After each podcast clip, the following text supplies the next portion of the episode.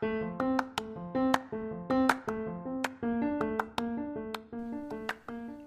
curiosidad científica, una semana más aquí trayendo las maravillas del universo. Con ustedes le habla su host Agustín Valenzuela. Y recuerden seguirme en Curiosidad Científica Podcast, ¿verdad? En Instagram para que se enteren de muchas más maravillas. Y no solo eso, Corillo, les vengo a hablar de PR Sin Filtro. ¿Que ¿Quién es PR Sin Filtro? PR Sin Filtro es una compañía básicamente de mercadeo digital que te puede ayudar con tu negocio, marca personal y podcast sobre todo. Ellos te pueden crear tu intro, tu outro, la imagen de tu podcast, ¿verdad? O, tu página web. Chequeate prsinfiltro.com para que veas todo eso. Y no solo eso, también PR Sin Filtro es parte, ¿verdad? De la red de podcast en la que se encuentra el Pocket ¿Qué quién es el Poke? El Poke es un podcast con Ana Resto. Busquen a Ana Resto en todas las plataformas. Es un podcast de finanzas, ¿verdad? Eh, para que te ayude a ti a bregar con tus finanzas y mejorar. Para que tengas unos ahorritos pilta de vacaciones, mi gente.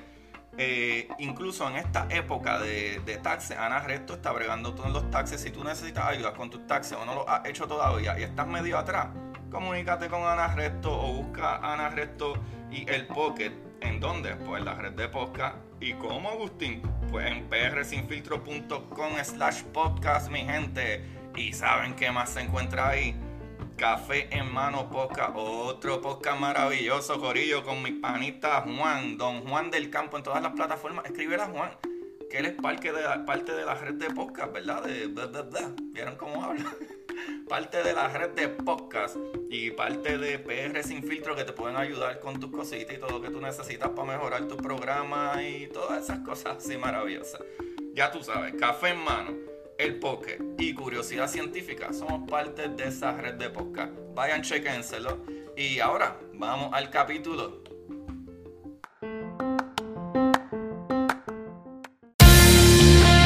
Como dice Marie Curie en la vida no existe nada que temer, solo cosas que comprender.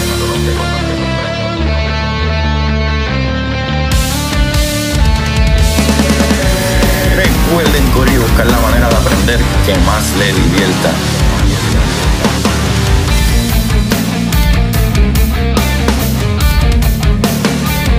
DeGrasse Tyson dice, nadie que es curioso es tonto. Las personas que no hacen preguntas permanecen ignorantes del resto de su vida esto es curiosidad científica.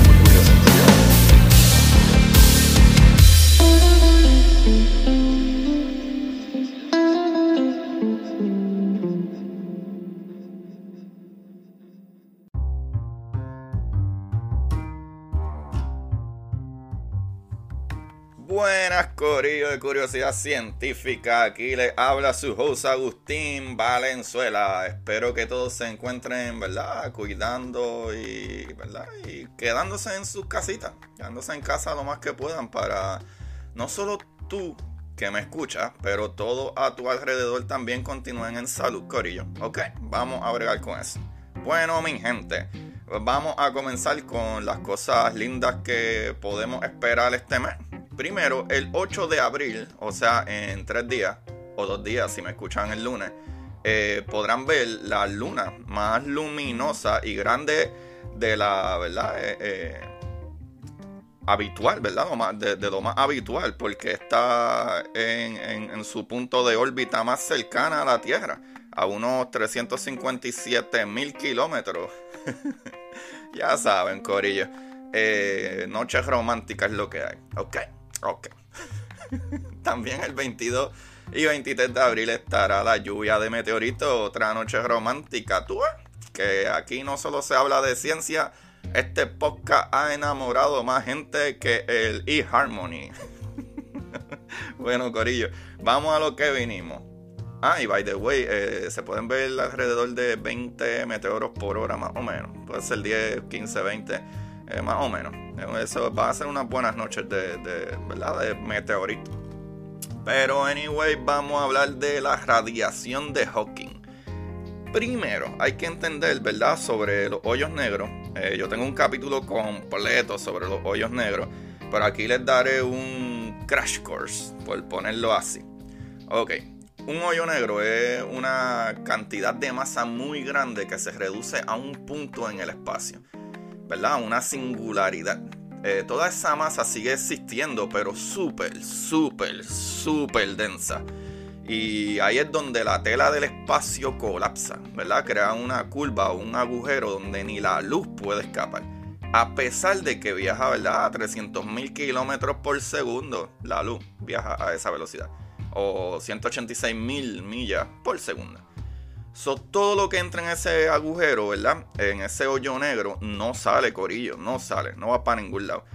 Aquí tengo que explicar, ya que me han preguntado esto, los hoyos negros no es que chupan o atraen todo, ¿sabes? Tú tienes que estar cerca del mismo para que caiga en el hoyo negro. O sea, no es como que una super fuerza que todo se lo empieza a tragar como sale en las películas.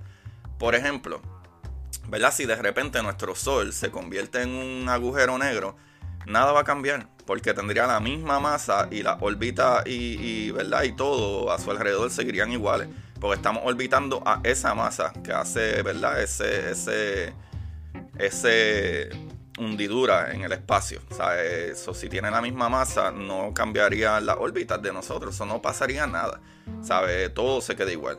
Por si no lo sabían, hay agujeros negros en todas o casi todos los centros de las galaxias, ¿verdad? Anyway, el punto es que estos agujeros no se pueden ver, por eso les dicen negros.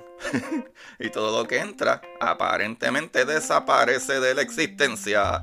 Pero vino este magnífico científico, Stephen Hawking, en el año 1975 y publicó un resultado sorprendentemente que decía que si se tienen en cuenta, Corillo, la teoría cuántica, aparentemente los agujeros negros no son del todo negros.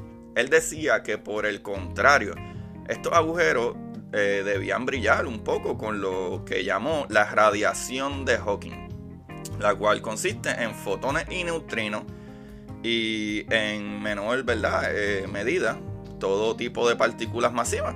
¿Qué sucede? Ya yo he explicado más o menos esto de las partículas masivas.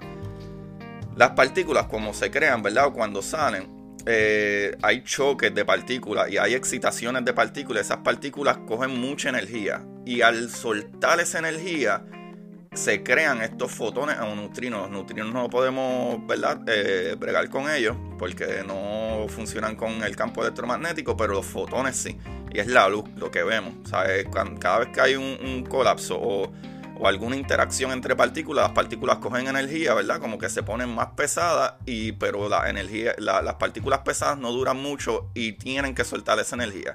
Y esa energía la sueltan en manera de fotones y neutrinos. Y los fotones es la luz que podemos ver. So, el descubrimiento de Stephen Hawking y su radiación se inició con una pregunta muy simple, Corillo. Los agujeros negros emiten calor. Tiempo atrás se había determinado que los agujeros negros se ¿verdad? pegaban a la segunda ley de termodinámica. Lo que significa, mi gente, que la entropía, ¿verdad? O medida de desorden únicamente podía aumentar con el tiempo.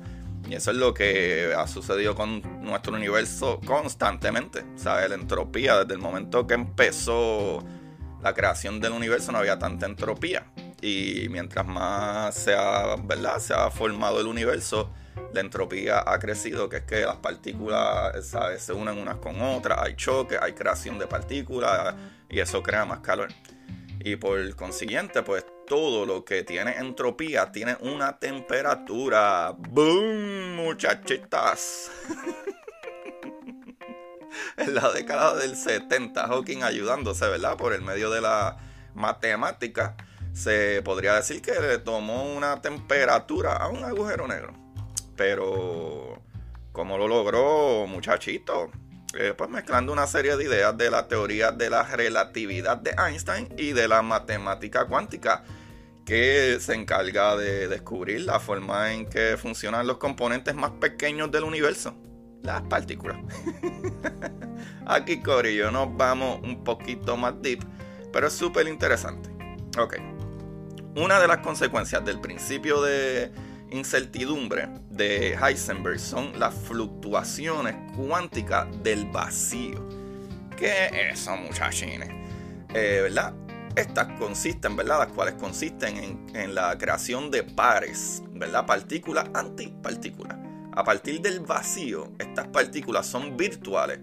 Para que entiendan partículas virtuales, son como partículas normales con todas las características, pero no duran nada de tiempo o no se transforman del todo en partículas reales, lo que le llamamos partículas virtuales.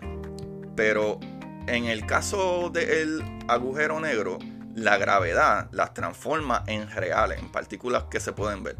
Pues estos pares de partículas se desintegran entre sí, que es lo que expliqué antes, y reintegran la energía que tomaron prestada para formarse, lo que les expliqué un poquito antes. Y aquí, mis bellos humanos, está la clave.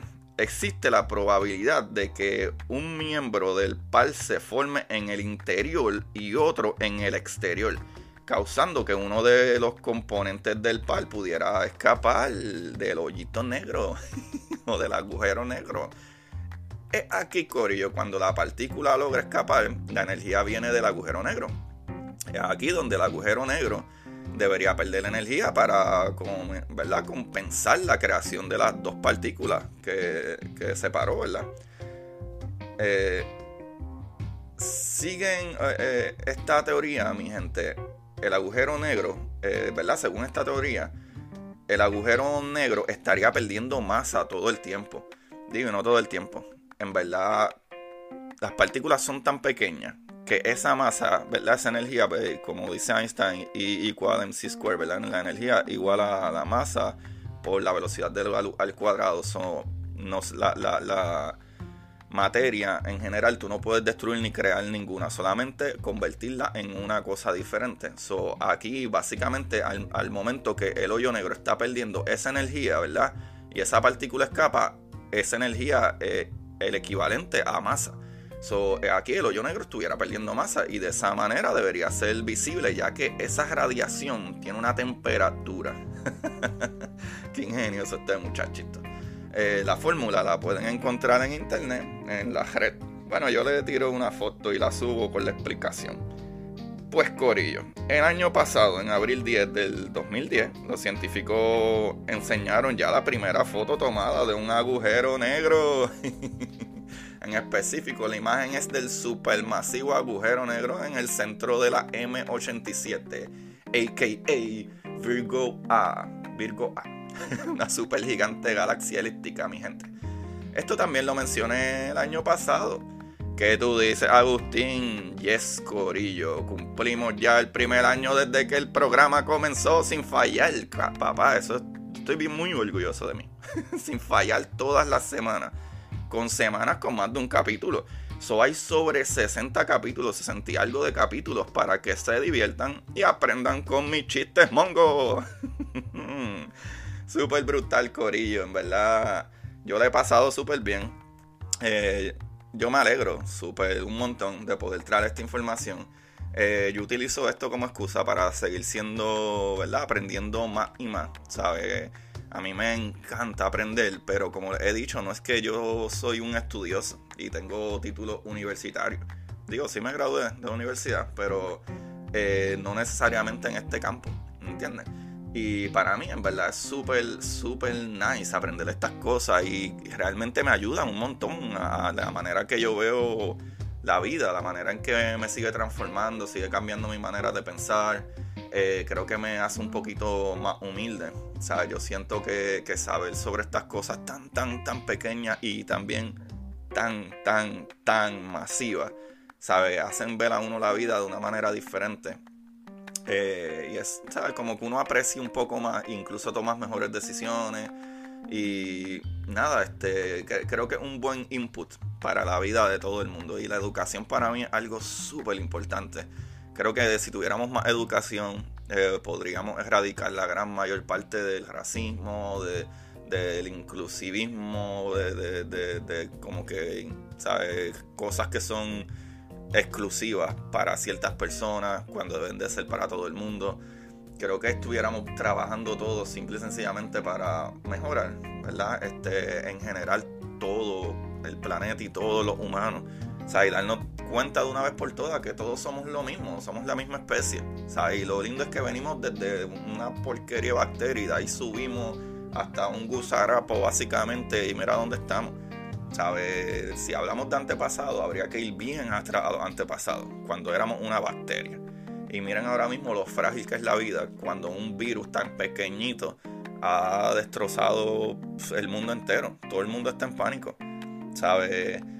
Yo creo que si algo tan pequeño y microscópico, miren el daño que le hace algo tan macro como nosotros, ¿sabes? Personas que, que, pensamos que somos intocables. So, debemos de ver la vida un poco, con un poquito más de conocimiento y dejarnos de changuerías también y tratar de, ¿verdad? Este, ser la mejor versión de tú, de como persona. Que se chave, que si el vecino tiene esto o aquello, no, Corillo. Eso está más que probado y todos ustedes mírense. Mírense en todos ustedes en el momento que ustedes desean algo, con tanto, tanto, tantas ansias que desean algo.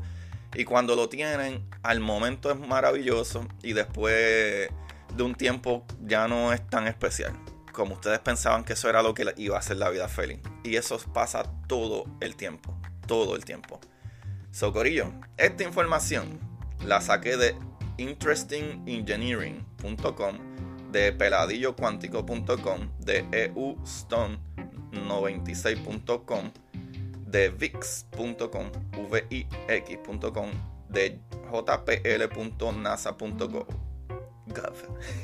jpl.nasa.gov, Jet Proportion Lab de NASA. Corillo, ahí está, información maravillosa. Ah, el librito de hoy se llama Gauntlet, Press Start to Play, de Holly Jennings. Ese librito está súper interesante, no tiene nada que ver con ciencia, es de ciencia ficción, sí, pero no de ciencia real.